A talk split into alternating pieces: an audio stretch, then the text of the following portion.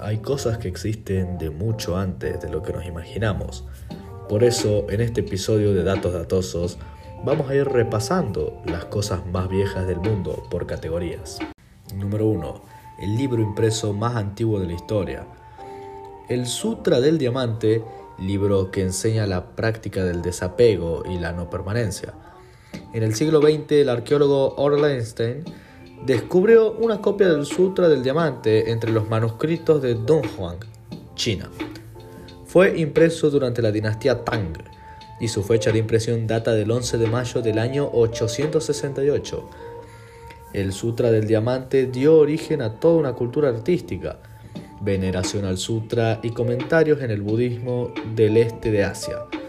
A final de la dinastía Tang, en el año 907 aproximadamente, en China había más de 800 comentarios escritos sobre el sutra. Número 2. El juego de mesa más antiguo de la historia. Acá no hay nada 100% seguro. Lo que sí es seguro es el origen en el antiguo Egipto. Pero este era probablemente el más popular en sus tiempos. Estoy hablando del Zenet. La referencia más antigua encontrada del juego es de una pintura en una tumba del año 2650 a.C. Es tan popular que hasta en la tumba de Tutankamón le dejaron cuatro tableros del juego para jugar durante la eternidad. El juego consistía en sacar tus fichas del tablero antes que tu rival, similar al backgammon, para que se orienten quienes lo jugaron. Este juego no tenía distinción de clases sociales, ya que desde los esclavos hasta los faraones lo jugaban, dando así una gran diversidad de tableros. Los había de barro cocido, de huesos y hasta de piedras preciosas, como el lapislázuli. En el número 3 tenemos la película más antigua de la historia. Estrenada el 14 de octubre de 1888, la escena del jardín de Ronhay es una película muda, o sea, no tiene ningún tipo de sonido. Hecha por el francés Louis Le Prince, nos muestra en menos de 2 segundos 20 fotogramas, lo que serían 12 FPS donde apreciamos a cuatro personas bailando.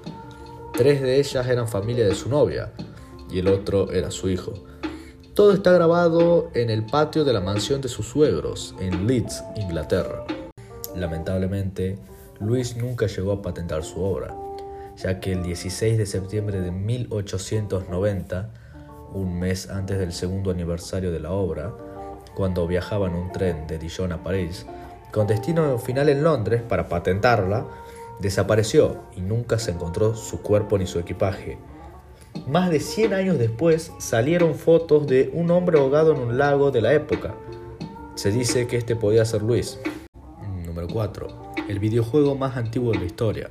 Existe la creencia popular de que el videojuego más antiguo de la historia es el mítico Pong, creado por el amo y señor de las empresas de videojuegos Atari un juego para dos jugadores basado en el ping pong, pero nada más alejado de la realidad, 20 años más lejos para ser exactos. En 1952, Sandy Douglas diseñó el juego Oxo en la Universidad de Cambridge como tesis sobre la interacción entre humanos y computadoras. Este juego era el típico TATT o tres en raya, como le guste decirle cada juego lo jugaba un usuario contra una inteligencia artificial que podía jugar, en teoría, un juego perfecto. Esta computadora gigante en la que se jugaba el juego ocupaba una habitación completa y no estaba disponible al público. Solo podía jugar en el laboratorio de matemáticas con un permiso especial, ya que esta computadora, denominada ETSAC por sus siglas, calculadora automática de almacenamiento con retardo electrónico, en inglés, no se podía mover. Tanto la computadora como el juego estaban destinados a fines de investigación académica solamente. Y así llegamos al número 5, en el que te voy a contar sobre la serie más antigua de la historia. The Television Ghost fue una serie estrenada en 1931 por la emisora CBS de Nueva York de la que hoy el grupo Paramount es dueño. Fue una serie policial que se emitió dos años, hasta 1933, con episodios de 15 minutos. Este programa era bastante turbio. La idea consistía en que los fantasmas de gente asesinada en la vida real contaran la historia de sus asesinatos, George Kelting era quien actuaba del fantasma y relataba las historias, maquillado y con un trapo sobre la cabeza, que era lo único que se le veía, debido a las limitaciones técnicas de la época.